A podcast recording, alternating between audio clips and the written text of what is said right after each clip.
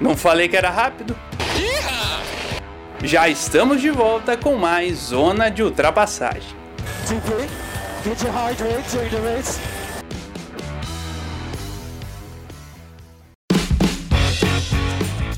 Fala galera, estamos de volta com Zona de Ultrapassagem Bloco 2 você que escutou o bloco 1 e está aqui no bloco 2, muito obrigado por permanecer com a gente, fez aquele pit stop, aquela parada e estar com a gente de volta. Você que está começando pelo bloco 2, volte lá no bloco 1 que nós falamos sobre Drive to Survive, falamos aí todos os detalhes, vários detalhes aí sobre a série que anima o nosso universo da Fórmula 1, traz novos fãs e tudo, então acompanha lá com a gente que ficou muito legal. Gravamos lá com o nosso querido JG. E agora temos também substituição aqui no nosso grid, no nosso grid de largada, que já chamarei aqui.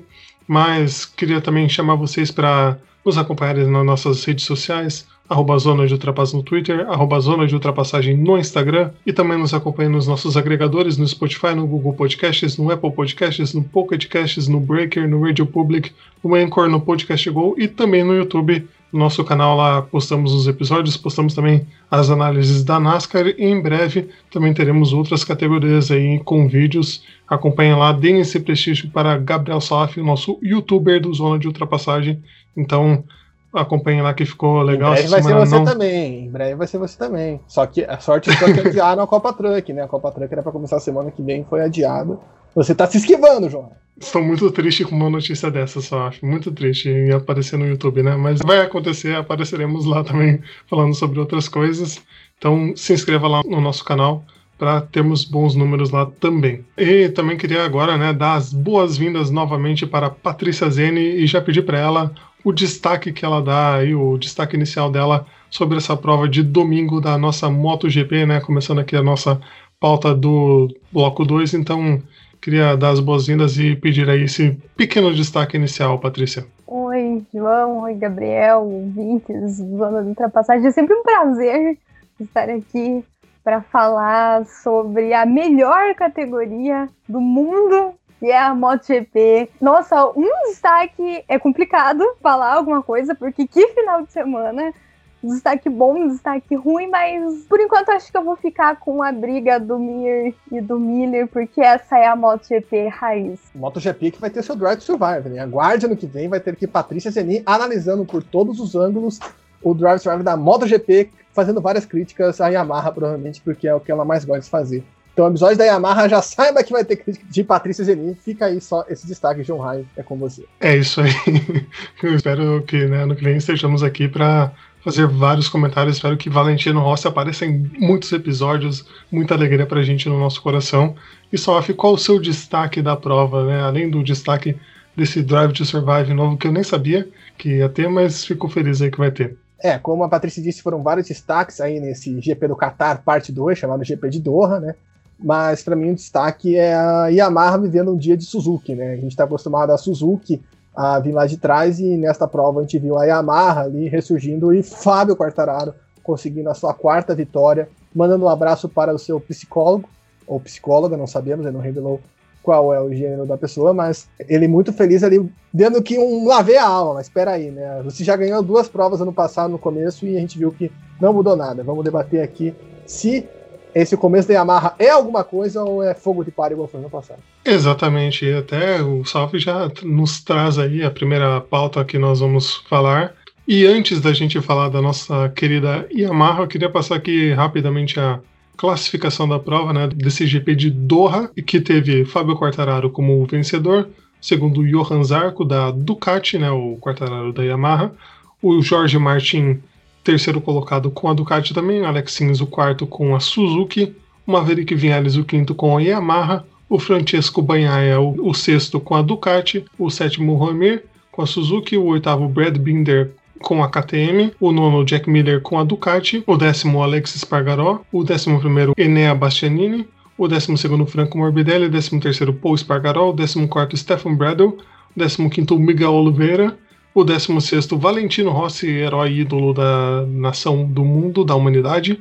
17, Takaki Nakagami. 18, Luca Marini. 19, Danilo Petrucci. 20, Lorenzo Salvador. E aí o Alex Marques e o Iker Lecuona não completaram a prova, então é, abandonaram antes do final sem classificação. E agora, já puxando para Gabriel Soff, que citou a nossa Yamaha, queria perguntar para ele o que, que ele achou aí dessa melhora substancial da equipe, o que, que dá para a gente imaginar aí desse ano, desse 2021 da equipe que decepcionou um pouco em 2020, né? É, é que justamente o problema é esse, João, aquilo que eu pontuei no começo.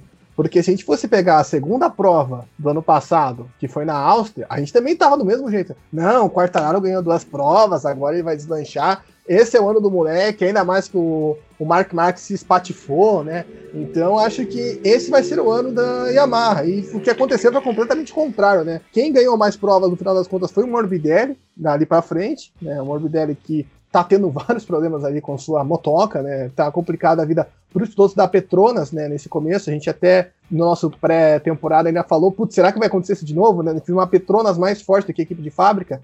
A princípio, não mas ainda não dá para saber. E tem uma questão que eu acho importante. Eu estava ouvindo essa semana falarem sobre isso na Fórmula 1, que é você na Fórmula 1 nunca chega a levar em consideração muito o que acontece em Barcelona, por exemplo. Por quê? Porque é um GP que já fazem testes lá há anos e você já está acostumado. Pô, a corrida de Barcelona é chata. A MotoGP fez os testes no Qatar. Não que tenha sido corrida chata, óbvio que não foi, foi muito legal a prova hoje.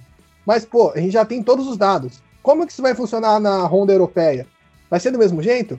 E muita gente falava isso relacionando a Ducati na MotoGP, né? Porque a Ducati tem um canhão em reta, né? Chega até a ser uma piada a gente vê.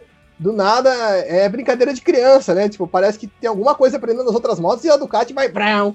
Aí chega na primeira curva, vai lá o Francesco Banai e vai pro mato, né? Então se perde completo e é ultrapassado. Mas muita gente falava nesse ponto da Ducati. E aí, será que não vai acontecer com a Yamaha isso?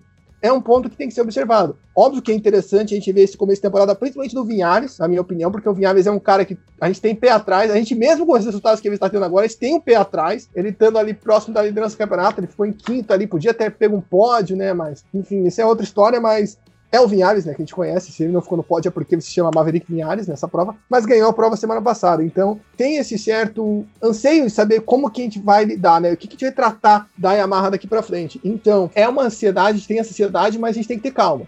Eu não queria queimar minha língua, porque eu já queimei minha língua durante a prova, porque justamente Yamaha foi a Suzuki, foi uma largada horrível dos dois pilotos, a gente estava até brincando, parecia que tinha alguma coisa prendendo as rodas do Quartararo e do Vinhares, enquanto o Miguel Oliveira estava sendo empurrado para frente, né, fez uma baita numa largada, o Quartararo e o Vinhares ficaram para trás. E eles demoraram, né? Foi mais para metade da prova que eles começaram a fazer as ultrapassagens, chegaram e aí o Quartararo chegou. Teve uma hora que o Vinhares estava atrás do Quartararo e estava andando mais rápido que o Quartararo. até brinquei, né? Pô, o Quartararo não vai deixar ele passar, né? Porque cadê a Petronas? Olha, a saudade da Petronas da vida do Quartararo para interferir nas suas provas, igual interferir na vida da Mercedes na Fórmula 1. Enfim, mas o Quartararo foi lá e conseguiu crescer na prova. Então foi até uma prova de recuperação, a Patrícia pode falar melhor, surpreendente, na minha opinião, da Yamaha. Eu não esperava ver isso da Yamaha. Essa é uma grande surpresa. Mas ao ponto de colocar isso para um aspecto de temporada, eu acho que muito cedo. Acho que a gente teria que principalmente ver numa, nas pistas europeias, que a maioria do campeonato vê como que a Yamaha, como que essas questões, até mesmo da Yamaha, com a Ducati, com a Suzuki também, vão se encaixar ao longo da temporada. Mas é um começo de chamar a atenção da Yamaha, sem dúvida alguma. E, Patrícia, você acha que, que esse desempenho é animador aí, depois né, desses comentários de Sof receosos sobre o restante de 2021? Não, eu concordo. É complicado. Na verdade, é complicado em tudo. Foram duas corridas só. A MotoGP muda muito rápido. O piloto pode estar bem hoje e mal amanhã, igual na Moto2 do Sam Lowe, ganhou duas corridas, mas não quer dizer que ele vai dominar o campeonato. Então é a mesma coisa. E também, eu já bati nessa tecla é, no ano passado aqui, o tipo das pistas. O Qatar é uma pista muito para Yamaha. Eu peguei aqui os vencedores do GP do Qatar. O GP do Qatar ele é disputado desde 2004. É, o primeiro vencedor foi da Honda, que foi o Sete Bernal. Até quem, quem assistiu viu o Fausto Maceira contou a história do GP do Qatar de 2004, que é uma história engraçadíssima. O Valentino Rossi foi punido, largou em último porque fez uma bagunça de madrugada. Madrugada não, né? Tipo, é, não, de madrugada porque a corrida não era de noite. Tá? Em 2004 a corrida não era de noite. É, daí de madrugada foi lá, fez bagunça, foi punido e, e o Gibernal acabou ganhando, tava na Honda. Mas depois, 2005, 2006 foi ele que ganhou na Yamaha. Depois veio o domínio do, do Stoner na Ducati. Depois mais uma vitória da Yamaha, mais uma vitória do Stoner.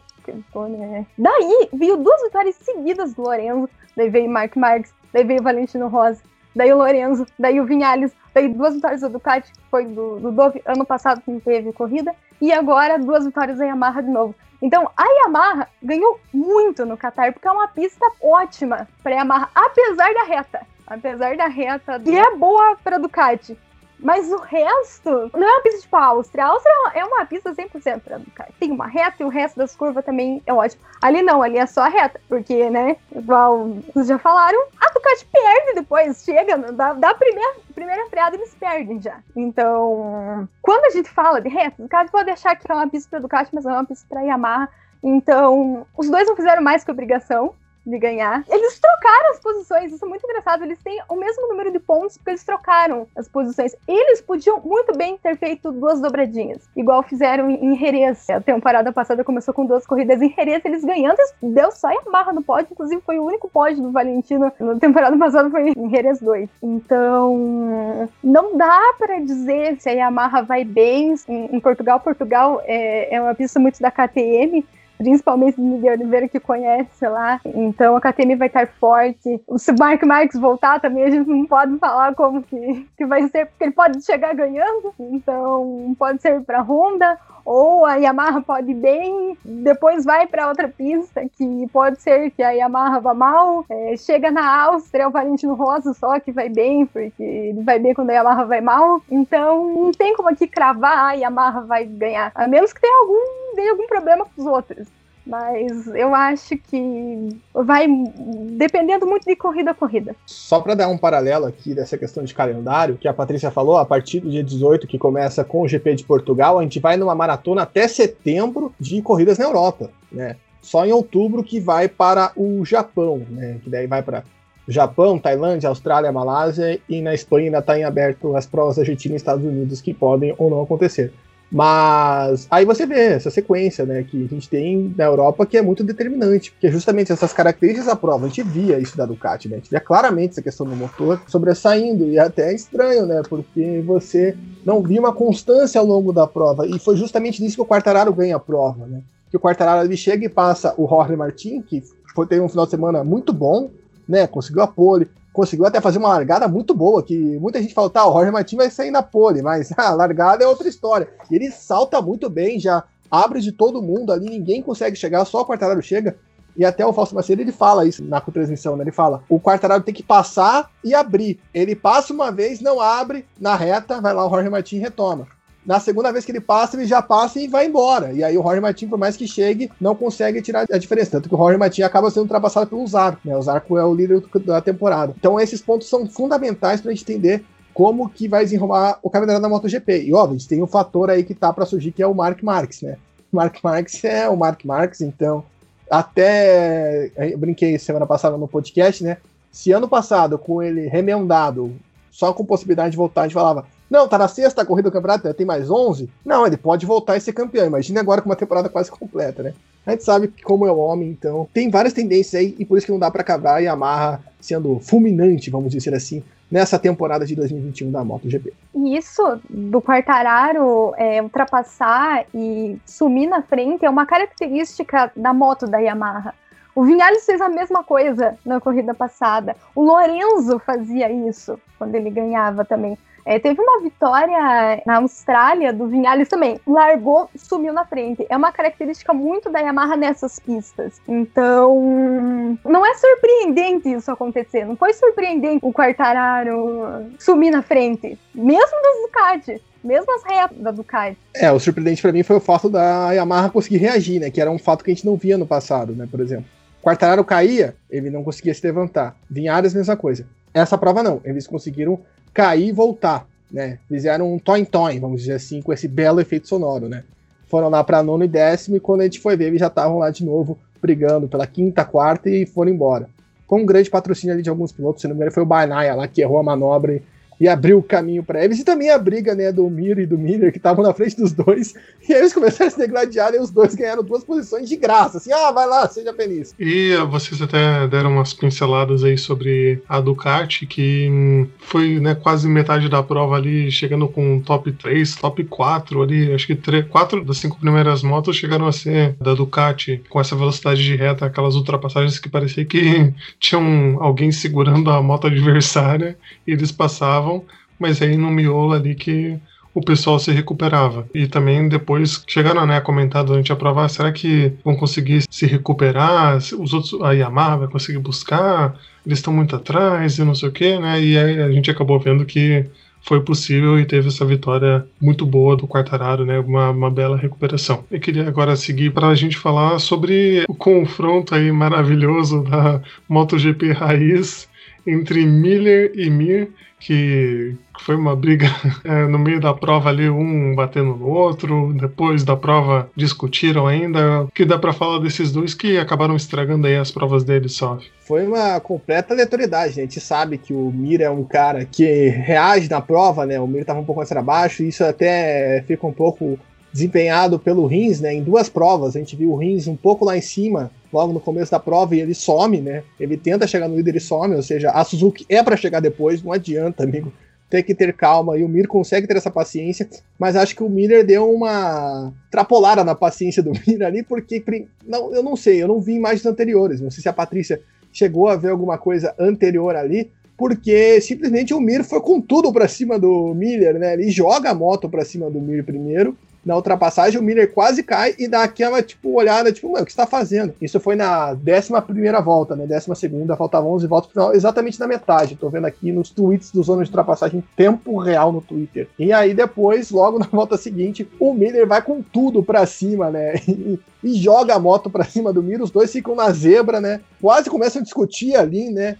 Pessoalmente, parecia que não largar a moto e começar a sair na porrada ali. Eu fiquei com essa sensação. E ali, como eu disse, passa o Vinhares, passa o Quartararo, também passa o Alex Pargaró, que tá fazendo um ano muito bom pela Aprilia, né? Um destaque aí para que a Aprilia pode entregar, no caso, obviamente. Mas foi uma questão muito curiosa. E depois a prova, como você disse, eles ficam discutindo, né? É uma questão que remonta aos tempos de MotoGP de brigas. Eu até brinquei no grupo. E a mesma Patrícia, né, fã incondicional de Valentino Rossi, concordou da disputa que tivemos em 2015 entre Mark Marques e Valentino Rossi, que o Mark Marques dá uma bica na, moto do, do Valentino, né, no freio, e o Valentino cai. Então, faltou, eu achei que ia ter aquilo, né? E depois, no vídeo mesmo, eu fiquei com a impressão que o Miner ia fazer alguma coisa, né? Porque a TV espanhola ainda circula o Miner uma hora, trava mais e fala: Nossa, o Miner fez uma coisa, né? eles só estão discutindo mesmo. E o Miner fala: Ah, vá cagar no mato, alguma coisa assim. Né, eu não sei se você viu nas entrevistas, Patrícia, eles falando alguma coisa, mas por que cargas na água, eles tiveram aquelas discussões por que quase saíram no fight, quase tiraram um X2 ali no meio da prova. Lembrando que na prova da Moto 3 teve um X2 uma hora ali, com o McPhee, não me lembro mais quem, o cara saiu na mão mesmo na prova da Moto 3, mas por que isso quase aconteceu na MotoGP, eu não cheguei a consultar. Todas as fontes te falaram, a família Mir, do nosso João Mir, como já diria um narrador por aí, te revelou alguma coisa? Gente, foi do nada. Os dois eles começaram a brigar do nada. Eles estavam brigando por posição, o Mir foi ali meio agressivo em cima do Mir, o Mir não gostou e depois jogou a moto pra cima dele. Foi absolutamente do nada. Eles nunca tiveram nenhum problema, nunca brigaram. E agora decidiram um se invocar com o outro.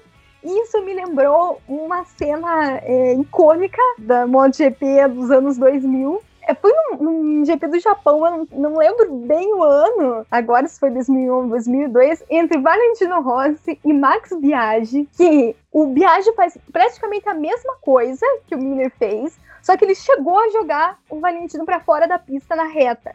Ele deu um, uma ombrada, assim, no Valentino, jogou ele pra fora da pista na reta. No final da reta, o, o Valentino passou, o Valentino tinha uma Honda na época, então ele conseguiu ultrapassar na reta, coisa que não acontece agora com a Yamaha. E ele mostrou o dedo do meio pro Viagem, que daí ele ultrapassou de novo.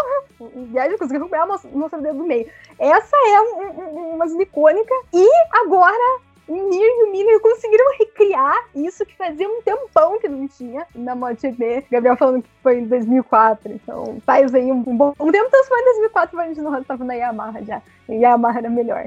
É, isso para eu justificar o porquê que ele conseguiu é, ultrapassar, né, na reta, já que agora algumas pessoas acham que a Yamaha sempre foi isso que é hoje. Então, foi assim, para mim, eu que sou saudosista da MotoGP, foi ótimo de ver. É uma coisa que, falando sério, agora, não precisa de punição mesmo. Eles acertaram em não punir eles, porque ninguém caiu. É, eles foram prejudicados, ambos perderam posição. Então, por que punir? Né? Já perderam a posição. Quando eu vi isso aconteceu, eles indo para trás, fiquei pensando, nossa, por que, que eles diminuíram a velocidade ali na, na reta? Mas o, o Miller na, na, Ducati, o que aconteceu? Eles estavam ali brigando. Então, os dois culpados, porque um foi culpado antes e o outro depois, deu tudo certo. Agora, o McPhee com o espanhol, lá na Moto3, daí sim, ambos foram punidos, né? Porque o Alcoba, eles saíram no soco, chegou a ser físico, daí sim é um negócio para punição, e para dividir bem por que, que um é punido e o outro não. O, o Mir e o Miller ali foram já, eles mesmos se prejudicaram, não foram punidos, quase brigaram, quase, depois quase entraram no soco, né, depois porque continuaram discutindo, o Mir ficou muito bravo, muito bravo. Mas vida que segue, a gente só espera que um não derrube o outro na próxima corrida. Eu tô vendo aqui as matérias sobre o assunto, né? O Mir tá cada um com uma versão, né? O Mir fala que foi empurrado para fora, né? Que foi ali o toque na traseira. E o Miller fala que recebeu três toques ao longo da prova, né? Então o Mir reclama que era para punição a ação do Miller porque foi intencional, é. E, e, tá bom, foi claramente intencional que o Miller jogou ele para fora, mas o Miller se defendeu ali da manobra dele na curva 10 falando que é, era o único lugar que ele tinha para ultrapassar. Eu nunca vi uma ultrapassagem pelo meio de uma moto, né? Eu acho que é um lugar fantástico. Eu não sabia que Juan Mir tinha dons de fantasma, vamos dizer assim, né? Para atravessar as coisas, né? Então, belo dom de Dom Romir, né? Usando aí seus dotes de campeão, são características, né, de campeão que a gente não sabia que eles ganhavam, né? Atributos, né? Parabéns, você é um campeão, agora você pode passar no meio das motos. É porque ele vai claramente na moto do Jack Miller, não tem como você falar que ele tentou achar um lugar ali, não existe, ele vai ali dando uns tapinhas no Jack Miller, o Jack Miller fica completamente de saco cheio e falar, ah, quer saber? Ali claramente foi intencional, não tem como o Jack Miller falar que não foi. Então o Mira reclamou de punição, mas é isso que a Patrícia disse. Os dois foram prejudicados, eles foram para trás do grid, enfim, só essa questão aí que fica anotada. A Patrícia está falando aqui no chat que explica porque Rossi e Marques têm títulos, mas é que o, o Rossi, eu até já comentei várias vezes, eles acham espaço, né? Ah, pô, vou cair, daí vai lá, acelera na brita e passa todo mundo e ganha a prova, né? Então é, os caras fazem mágica, na verdade, essa é a questão. Mas é o dom, é, a mágica é um dom. É, o Doutor Estranho é o grande responsável pelas peripécias que vemos na MotoGP. Um grande abraço, Steve Strange. Maravilha. E até como outro destaque que a gente ficou acho, muito aleatório, assim, a, a queda de desempenho do Miguel Oliveira, que vocês falaram que teve uma largada turbo, né? Saltou lá para frente já entre os primeiros. A gente achou que poderia até brigar pela vitória ali com as Ducatis, né? Mas acabou não conseguindo. E aí ele falou que ele teve um problema que simplesmente apagou o painel da moto. Então ficou do jeito que tava ali. O mapa do motor dele tava para economia de combustível. Então ele não conseguiu ter a mesma velocidade, o mesmo desempenho ao longo da corrida e ficou lá para trás, né? Acabou tendo todas essas dificuldades porque simplesmente o painel dele desligou. Esses problemas acontecem às vezes na Fórmula 1 e na MotoGP que são inesperados, mas né, acontece tipo extintores estourando na Fórmula 2 que já virou um clássico. Mas eu queria aqui pedir para Patrícia Zene trazer mais um destaque aqui, a gente nem espera que ela fale essas coisas, né? Mas Patrícia, qual o destaque extra que você tem aqui pra gente? Eu vou falar sobre a Repsol Honda, não, mentira, não é sobre isso. Enfim, querem que eu fale, estão me obrigando aqui a falar sobre Valentino Rossi. Eu não quero falar sobre Valentino Rossi, estão me obrigando. Não. Enfim, esse final de semana foi muito ruim pro Valentino Rossi e pro companheiro de equipe dele, Franco Morbidelli, da Petronas em geral. Por quê? Ninguém sabe, nem eles. Por isso que foi ruim.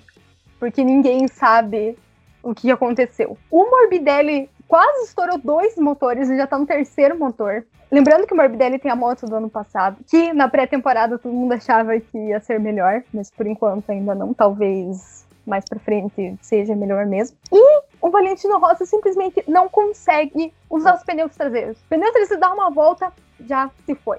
Mas para a corrida, ele ficou apenas 14 segundos atrás do Quartararo. E por que, que eu falo apenas? Meu Deus do céu, Patrícia, você tá falando que o Valentino Rossi nove vezes campeão mundial, tem quase 100 vitórias, ficou só a 14 segundos? Sim, ele ficou só a 14 segundos. Porque o Valentino Rossi não é mais aquele mesmo garoto que vencia e que passava por cima dos outros, por dentro dos outros, igual o Mir quer fazer agora. Ele pra ficar no top 10, mas infelizmente não tá conseguindo. E ficou em 16. Faltou só um pouquinho, faltou alguém cair. Eu falei, cair com todos os protocolos de segurança, né? Porque a gente não pode desejar que outros pilotos caiam, porque eles podem se machucar mais se desejar que eles caiam e saiam, né, é, ilesos, até porque ele ganhou duas posições com Alex Martins com o Nekona caindo, não foi duas posições que ele ganhou. E no final ele conseguiu ultrapassar o Nakagami, o Camarini, que ele passou muito rápido. Quando eu vi ele passou o Nakagami, passou o Marini, eu fiquei pensando, meu Deus, mas ele já passou o Marini, é irmão mais novo, né? Tem que respeitar o irmão mais velho. Viu ali o irmão mais velho chegando pensou, opa, não sei o que aconteceu, na verdade, né? Eu tô aqui imaginando o que aconteceu, até porque eles não mostram a briga lá atrás. Eu até falei que eu preciso comprar o vídeo pass da MotoGP para poder ver o Valentino Rossi lá atrás, porque a transmissão oficial não tá passando ele, eu preciso ver ele, que é o mais importante da corrida, não, mentira, tudo é importante. Mas para ver o que ele tá fazendo é só a, a câmera on-board dele, que é só a MotoGP que tem. Deixa é, a TV ligada na corrida e o computador na, no Valentino Rossi, perfeito, acabou. Tá um ponto curioso, João Raia, algumas pessoas, acho que até a Patrícia que falou isso durante a semana no grupo, que tá chegando a hora do Valentino notar que ele é melhor como administrador de equipe do que como piloto. E se a gente for pegar a tabela de equipes, né, que é uma tabela irrelevante né, na MotoGP, não é algo disputado como na Fórmula 1, que é bem diferente. Tanto que a Ducati foi a campeão de construtores ano passado, então não fez. Legal, seja feliz. Então, a equipe do Valentino Rossi, né, ainda não tem o nome dele, mas é basicamente a, a VR46, tá na frente da Petronas. Ou seja, o Luca Marini e a Bastianini somaram mais pontos que o Rossi e o Morbidelli juntos. Ou seja, acho que o Rossi, mesmo estando na pista, tá armando uma equipe legal aí pra gente ver, né? Resta saber como que vai ser o processo de moto, né? Se vai continuar sendo uma equipe da Ducati, né, que tem todos, a gente falou um pouco disso lá no nosso episódio de pré-temporada, que está em aberto, né, se vai continuar sendo uma equipe satélite da Ducati. Já puxando aqui um destaque, eu queria destacar o aniversariante do dia, né, se a Patrícia quer ter o, o vídeo PS para ver o Rossi, eu quero ter um vídeo PS para ver a prova na missão de Lourenço Salvador, né, cara? Um completo isolamento social. Acho que a OMS aprova as performances de Lourenço Salvador e completou mais um aniversário nesta data querida, né? Nesse dia de hoje que gravamos esse podcast, né? Domingo, dia 4 de abril, dia de Páscoa, foi aniversário de Lourenço Salvador, né? E ele tomou um banho mais uma vez, né? Ficou lá atrás com mais de 20 segundos, né? Acho que foi até 30 do penúltimo colocado, né? Que foi o Petrucci. Então foi um banho ali que o Salvador tomou no seu aniversário de 28 anos, João Rai um cara que é conterrâneo de ano seu, né, dando vexame na MotoGP. A Patrícia Zene quer comentar sobre as grandes provas que ele já fez na carreira dele. Uma coisa. Fim de comentário. Uma, uma coisa incrível é: muita gente fala que o Valentino Rossi está mal por causa da idade. Ele tem 42 anos. Gente, o Salvador fez 50, não é possível, porque se o problema é a idade, o Salvador é idoso já. Gente, não, não tem como o problema ser idade, me desculpe, fiz 28 anos não consegue nem, nem perto do Petrucci, Petrucci, coitado. Tava ali na, na Ducati, foi para KTM achando que ia não tá indo, né? Conseguiu nem chegar perto do Petrucci, imagina, né? Eu até tava brincando durante os treinos, principalmente o treino classificatório que o Valentino Rossi fez o penúltimo tempo, só foi melhor que o Salvador. E fiquei pensando, ah não, como assim o Salvador não tá, não tá fazendo tempo melhor para deixar o Valentino Rossi em último, já que é a idade, né? Então, é isso. Esse é o meu comentário. E o nosso querido Salvador terminou 38 segundos do líder, né, do nosso Fábio Quartararo, e 22 segundos atrás do Danilo Petrucci. Então, é um abismo. A gente falando dessa prova que né, todo mundo ficou muito colado, né? O Valentino Rossi, 16, terminou 14,2 segundos atrás só do Quartararo, e aí o Salvador lá isolado, né, fazendo o isolamento social durante a corrida também. Mas eu, já para a gente fechar aqui, queria trazer a nossa tabela de classificação do campeonato, né, que temos Johan Zarco, o líder da temporada por enquanto, com a Ducati com 40 pontos, o Fábio Quartararo o segundo com 36, o Maverick Vinhares o terceiro com 36 pontos, o quarto Francesco Banhaia com 26, o quinto Alex Sims com 23, o sexto Juanmer Obrigão com 22, sétimo Jorge Martin com 17, o oitavo Alex Espargaró com a sua Aprilia, aquela moto não tão confiável com 15 pontos, o nono Jack Miller com 14 pontos, o nosso outro Brigão, e o décimo Paul Espargaró com 11 pontos. E para Patrícia, não sei se ela vai ficar feliz ou triste com esse número, mas o 14 colocado da temporada é Valentino Rossi com 4 pontos. E também a gente falou que teve né, as brigas na Moto 3 e tudo. E na, na Moto 2 tivemos como vencedor o San Luis. E na Moto 3 o Pedro Acosta e as futuras gerações da MotoGP que poderemos ver em breve vencedores. É, a Patrícia ela tentou cortar o meu barato né, na vitória do Pedro Acosta hoje mais cedo, porém o paddock inteiro da MotoGP está comigo, inclusive Valentino Rossi, né, que todo mundo saiu para saudar o Acosta quando ele ganhou a prova. Por quê? O que, que o Acosta fez? Ele saiu do pit né, ele largou dos pits por punições, e aí tem a questão. A Patrícia com certeza vai falar disso, mas é que tem vários pilotos na Moto 3 que fazem isso, né? Ultrapassam para tomar punição, sair do pit e conseguir ter uma performance melhor do que teriam largando no grid normal, porque não participa de tantos duelos, né? Porque a Moto 3 é um pelotão de 20 motos correndo junto, né? Parece que tá todo mundo grudado com um chicletinho, e ali no Qatar era mais épico ainda, porque tem aquela reta longa e a curva, então chegava todo mundo junto na curva, e a cada volta saía um cara diferente, parecia um sorteio do Gugu, né? Tipo, jogava as motos, quem vai sair na frente? Né? Saía um aleatório. Aí na outra volta era a mesma coisa, dava a volta e jogava e saía outro cara na frente, né? Teve sei lá quantos líderes diferentes só nessa história, né? Teve piloto argentino, japonês, tudo qualquer lugar. E ali, quando no final da prova, o Pedro Acosta foi chegando, inclusive a transmissão já dava esse enfoque, né? Porque ia mostrando, né? Pedro Acosta está a 8 segundos do líder, daí abaixando. Né, está em 22 segundo lugar, daí quando foram ver ele estava em quinto, né, quando começou a cair gente ali, né, o McPhee roubou uma rodada na cabeça, né, foi isso que aconteceu ali, por isso que ele foi no soco com outro cara. Mas fica a curiosidade, né? Que é a segunda prova do Acosta só. Na prova anterior ele ficou em segundo lugar e ele ganha. Por mais que tenha esses, esses aspectos, o pitch, etc., é o primeiro cara que ganha dessa forma. É um destaque, né? Não é só ganhar posições, ele consegue ganhar a prova. E ele tem só 16 anos. É um novo Mark Marques? Não, calma, gente, calma. Eu já vi gente falando isso no Twitter, calma. Mas, cara, é de qualquer forma espetacular a performance que ele fez, né? Eu brinquei do Valentino Rossi porque foi o paddock inteiro bater palma para ele ali quando ele chegou. Foi uma prova muito bonita que ele fez e é para ficar de olho, mas para ter calma, né? Para falar que o cara é o novo Valentino Rossi, Mark Marques, Dovizioso e por assim vai. Né? Falar que é o Dovizioso, mas zicar a vida do moleque. E o São Luís é a segunda vitória dele em duas provas da Moto 2, não tem muito o que falar. Detalhe, vou aqui me defender, não, mentira, não é isso.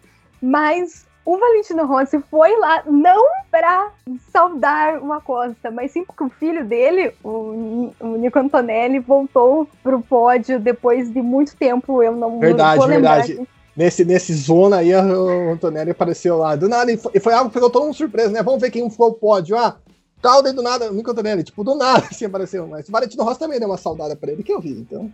O... Mas também tem esse motivo maior, óbvio, claro. É, o, o Nico Antonelli é um dos, dos pilotos mais é, antigos na academia é, dele, então eu até brinco, ele é pai, né? Ele é pai dos pilotos, né? Dos outros são pai do Camarini irmão, né? Então ele foi lá, todo orgulhoso, porque é, o Nico Antonelli teve muita dificuldade aí por, por um bom tempo. Ele correu na equipe do Paulo Simoncelli mas o Paulo Simoncelli prefere o Suzuki, então o Antonelli ficou meio jogado. Agora, também, não que ele deu a volta por cima, porque a Moto 3, hoje você tá ganhando, amanhã você é o último. É, Moto 3 é mais louca ainda, assim, fala, ah, a MotoGP é competitiva, a Moto 3, quem que vai ser campeão? Qualquer um. Vai ser o Acosta, não sei. Vai ser o, sei lá, Gabriel Rodrigues pode ser também. Gabriel Rodrigues nunca ganhou, mas pode ser campeão. Decide na carta do Gugu, pô. Joga pra cima. Joga todo mundo na curva do Qatar e vê quem ganha. É tipo isso. E vou falar sério agora dessas punições da Moto 3. O que os pilotos fazem é uma coisa muito irresponsável. Eles são muito irresponsáveis. É por isso que eles foram punidos, por serem irresponsáveis. E daí o cara é punido e vence a corrida. Isso é uma coisa assim, inacreditável. Ele fez coisa errada, que é ficar é, esperando o outro para pegar vácuo e isso torna a pista perigosa, porque estão fazendo voltas rápidas e tem 20 pilotos um pouquinho mais pro lado, esperando alguém passar para pegar ali um vácuo e fazer a volta. Eles só vão parar de fazer isso quando alguém for banido. Tipo, você vai ficar três corridas fora. Daí sim, daí vai sentir no bolso por causa do patrocinador que vai estar lá. Vai ficar marcado na história por ter sido banido. E daí talvez eles parem, porque dá a volta longa. Largar dos boxes já não deu certo, porque ganhou. Então já dá para ver que não dá certo. Vai que na próxima outro larga dos boxes vence de novo. Pode acontecer. O motorista larga lá atrás. Eu até falei no grupo que isso não é muito raro de acontecer. Não largar dos boxes foi a primeira vez. Mas você tá lá atrás ganhar. Então, chega desse tipo de punição. Não lembro direito, mas acho que é depois de cinco, cinco vezes que faz isso que você é banido de uma coisa. Tipo, cinco vezes precisa fazer isso em cinco corridas para ser banido. Não, né? A direção de prova precisa criar uma punição muito mais severa. Porque imagina o que, que você está ensinando para sua criança ali que, que você tá ensinando para eles? Daqui a pouco eles estão igual o, o Mira e o Mira ali brigando por causa disso. Todo mundo briga. Mas é, é uma coisa, tipo, você ainda é, é beneficiado se você é irresponsável na pista, não dá pra ser assim, mas parabéns pra Costa pela vitória, ele merece. Merece ganhar pra... porque, né, todo mundo merece ganhar, eles estão ali dando o melhor deles, não porque ele merece porque foi punido. É isso. Eu ia falar só que vai ser banido da corrida três vezes e vai ser campeão daí, para mostrar que a punição não fez diferença no final.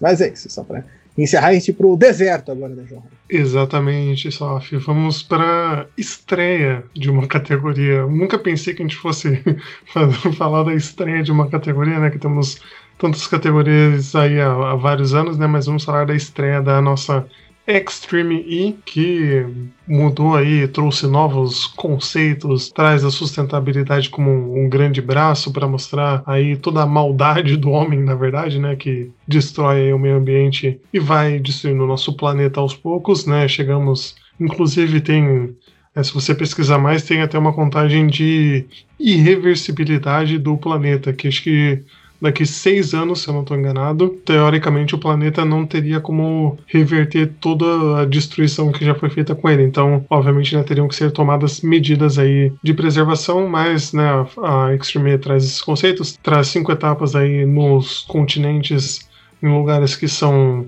de alguma forma ameaçados né, pela destruição global, pelo aquecimento, né, por tudo, pela poluição. Teremos também a etapa no Brasil, lá em Santarém, no Pará. Então, tivemos a etapa na Arábia Saudita, teremos no Senegal, na Groenlândia, né, a etapa da Amazônia e a Terra do Fogo lá na Patagônia. Né, o nome que eu falei para o Sal fica muito curioso, né? Terra do Fogo, mas é puro gelo, pura neve.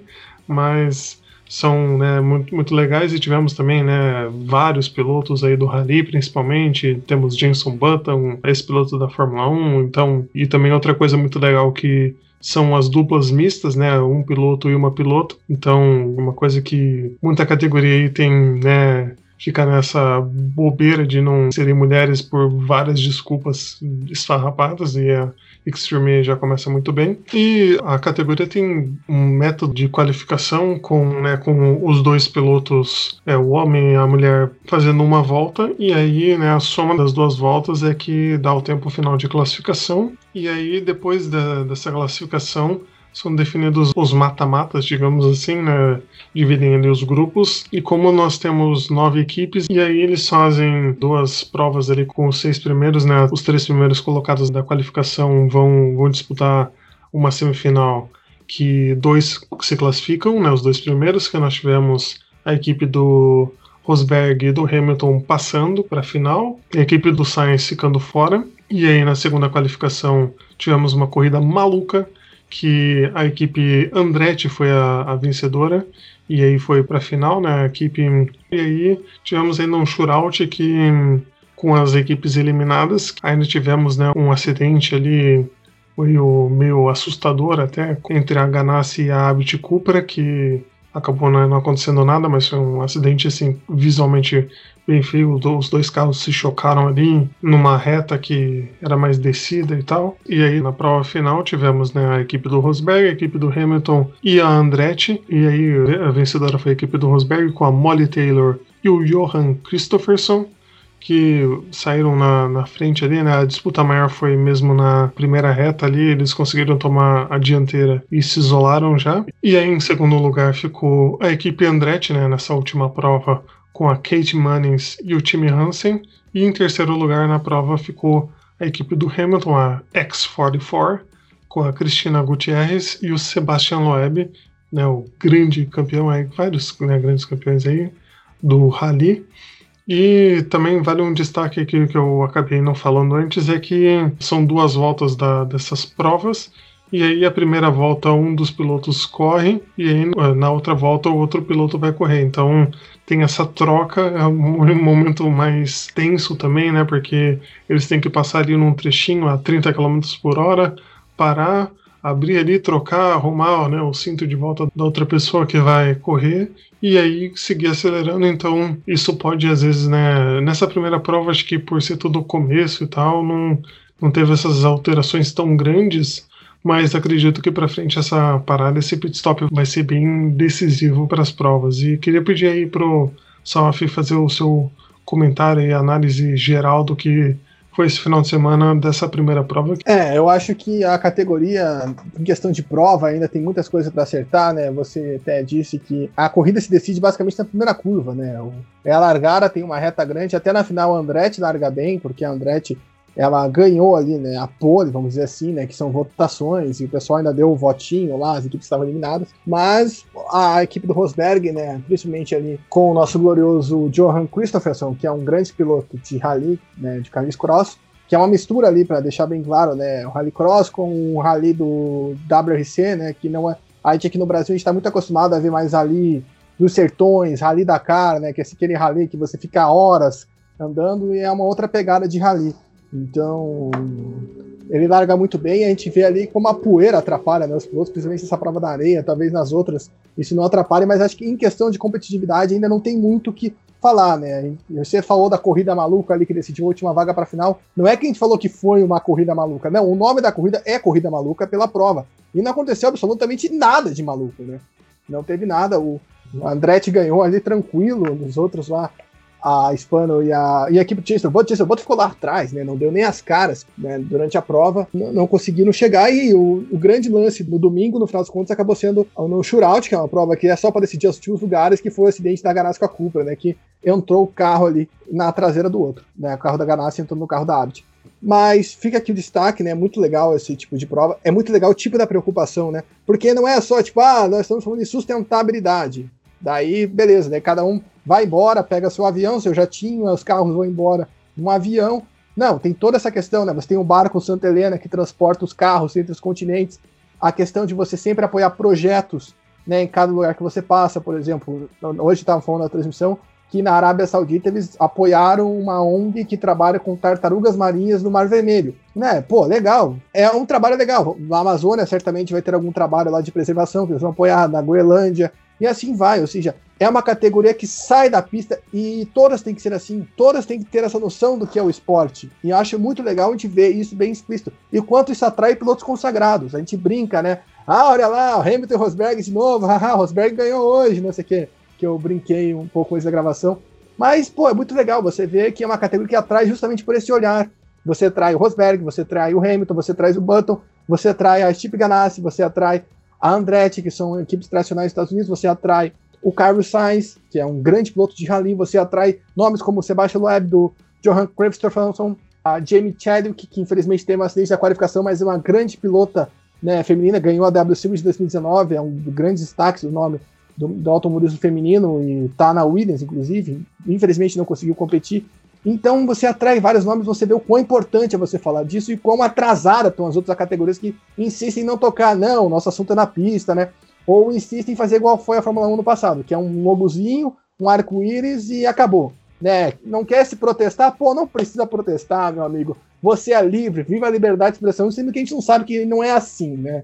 Mas gostei muito dessa pegada de você realmente entrar de cabeça. Até mesmo os organizadores da prova disseram que, pô, a corrida é um, talvez o menos importante no final das contas. O importante é, é essa mensagem que a categoria passa. Óbvio que a gente pode falar ali, pô, de detalhes técnicos da prova, mas isso é o de menos. Com o tempo, a, talvez a categoria fique mais aprimorada, né? Porque foi o primeiro teste, primeira experiência, a gente não sabe como vai ser, né? Eu tô muito ansioso, principalmente para ver a corrida na Groenlândia, né? Que vai ser, por exemplo, bem diferente de um Rally na Finlândia, que a gente teve recentemente na WRC, é outra pegada, é totalmente no gelo. E a prova na Amazônia também, dependendo de como tiver o vento, chuva, na Amazônia, que a gente sabe que é complicado. Então, fica uma questão bem interessante, mas eu acho que esse ponto é fundamental dessa categoria. O quanto ela traz de inovação, e a gente já conseguiu ver isso na primeira etapa, e também só um destaque até pelo modo de transmissão dela, que é um modo documental, ou seja, por mais que você não perca a qualificação, você consegue ver numa boa.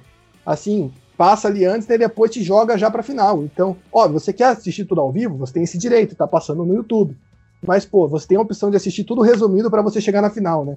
Eu acho muito legal o jeito que explora, trabalha a Extreme E, tem tudo para ser um dos grandes produtos e também coloca em evidência o cenário do Rally, né? Não que o cenário do Rally esteja esquecido, a gente sabe, né? Tem, por exemplo, o Sebastian Webb, que é um piloto extraordinário, todos os pilotos, inclusive, né? Infelizmente, só os homens, pelo que eu consegui ver, patrocinados pela Red Bull. Né, as mulheres estavam com o ponezinho da equipe, mas só mostra como o Rally tem destaque também. E a Patrícia quer falar sobre os Science Science que correram pela equipe Science, né? É uma grande criatividade de nome essa equipe da Espanha. E todo mundo sabe que eu sou das motos, né? Eu venho falar de MotoGP, de Superbike e da Extreme. Eu não podia deixar de falar da Laia Sainz. Ela é multicampeã de rally de moto, porque sabe que tem moto também, né? O Rally Dakar também tem moto.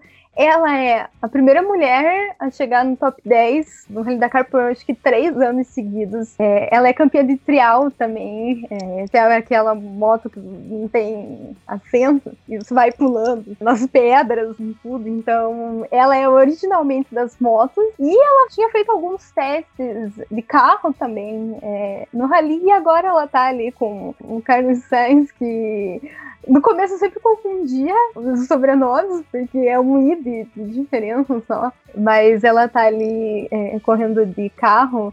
Agora ela não vai deixar de correr de moto. É, também quem quiser ver ela, ela vai vai estar correndo nos, nos campeonatos. Tem campeonatos femininos também. É, o off-track de moto, ele é muito diferente da moto velocidade do asfalto. É, ele tem uma representatividade muito maior feminina. Tem campeonatos femininos também. Eu sou contra campeonatos femininos, mas eles têm campeonatos femininos. E a Laia Sanz é um dos maiores nomes das motos e agora colocando, escrevendo também história categoria nova de carro. Só um destaque para terminar, falar da grande vencedora de hoje, né, a Molly Taylor. Ela tem um título australiano de rally e numa categoria que é mista, ou seja, não é separado. Ela é uma grande pilota e mostrou isso, né? Até mesmo nas performances, enquanto ela esteve na pista, ela conseguia abrir vantagem, né? O Roland Christopherson passava o carro para ela e ela estava uma vantagem X, ela conseguia ampliar essa vantagem no percurso dela. Então, tá ali uma grande pilota que tá nessa categoria. Vai ser muito legal acompanhar e focando nisso, né? Tendo esse grande foco ambiental, né? Essa grande mensagem que sai, né, das pistas que sai de um slogan, que sai de uma musiquinha, que sai de uma camisa, né? Que você não vai lá, tá protestando contra algo e seu piloto se pronuncia contra aquilo, você vai punir ele. Não, não tem isso. Aqui é, é um negócio sério. Não é só o, o que as pessoas falam que é tipo, ah, como que eu posso dizer? Uma militância falsa, né? Que aquilo só, ah, nós falamos disso, disso, eu aponto seus erros, mas shh, acabou. Não, é, é um negócio de bater de frente, fazer alguma coisa para mudar esse cenário.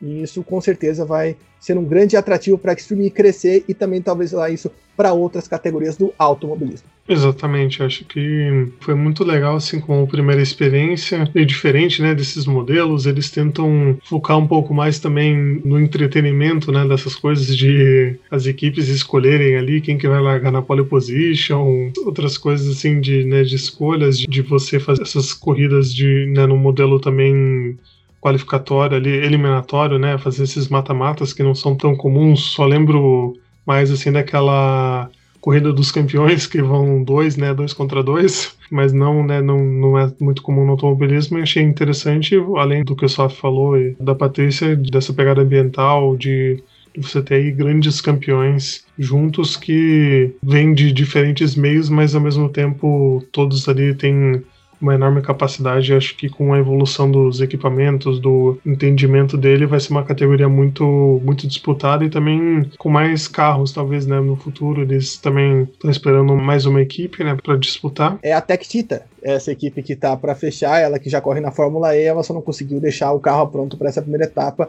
mas a tendência é que no Senegal ela já corra. Exatamente, Grande Tech Cheetah, o nome mais difícil de falar da Fórmula E, que agora vai para Extreme, mas né, com o aumento aí dos números, acho que mais brigas. E outra coisa que o Só falou, né, da poeira que levantava muito, como o efeito Sangalo diria, mas né, atrapalhou bastante ali na, nas disputas, os pilotos tinham que buscar outros traçados para poder enxergar alguma coisa e não colaborou muito ali para eles essa pista. Mas esperamos que essa evolução aí ocorra e iremos acompanhar aqui, obviamente, no Zona de Ultrapassagem. Então é isso, foi o nosso bloco 2 do Zona de Ultrapassagem especial aqui falando sobre MotoGP, sobre Extreme E, duas categorias aí que iremos acompanhar bastante em 2021. E também não deixem de seguir a gente aí no nosso Twitter, arroba Zona de Ultrapass, no nosso Instagram, arroba Zona de Ultrapassagem, também nos seguir nos mais variados agregadores, né, no Spotify, no Google Podcasts, no Apple Podcasts, no Pocket Casts, no Breaker, no Radio Public, no Anchor, no Podcast Go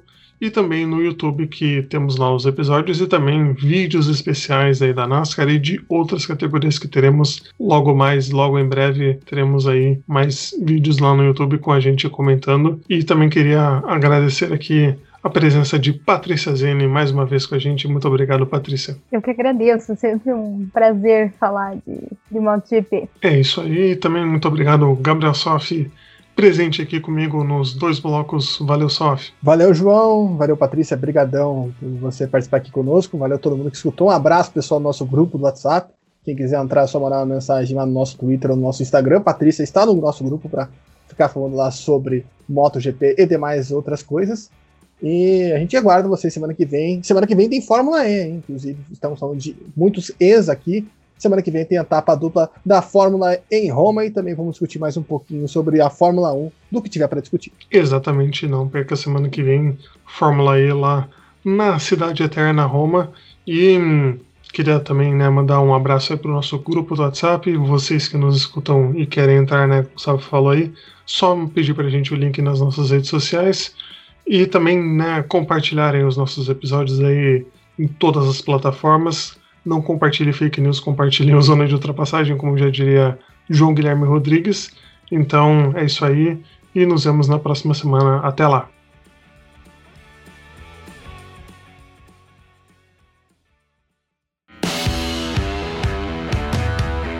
Você acabou de ouvir. Zona de Ultrapassagem.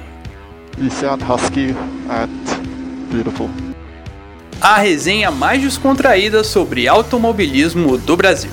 Good job,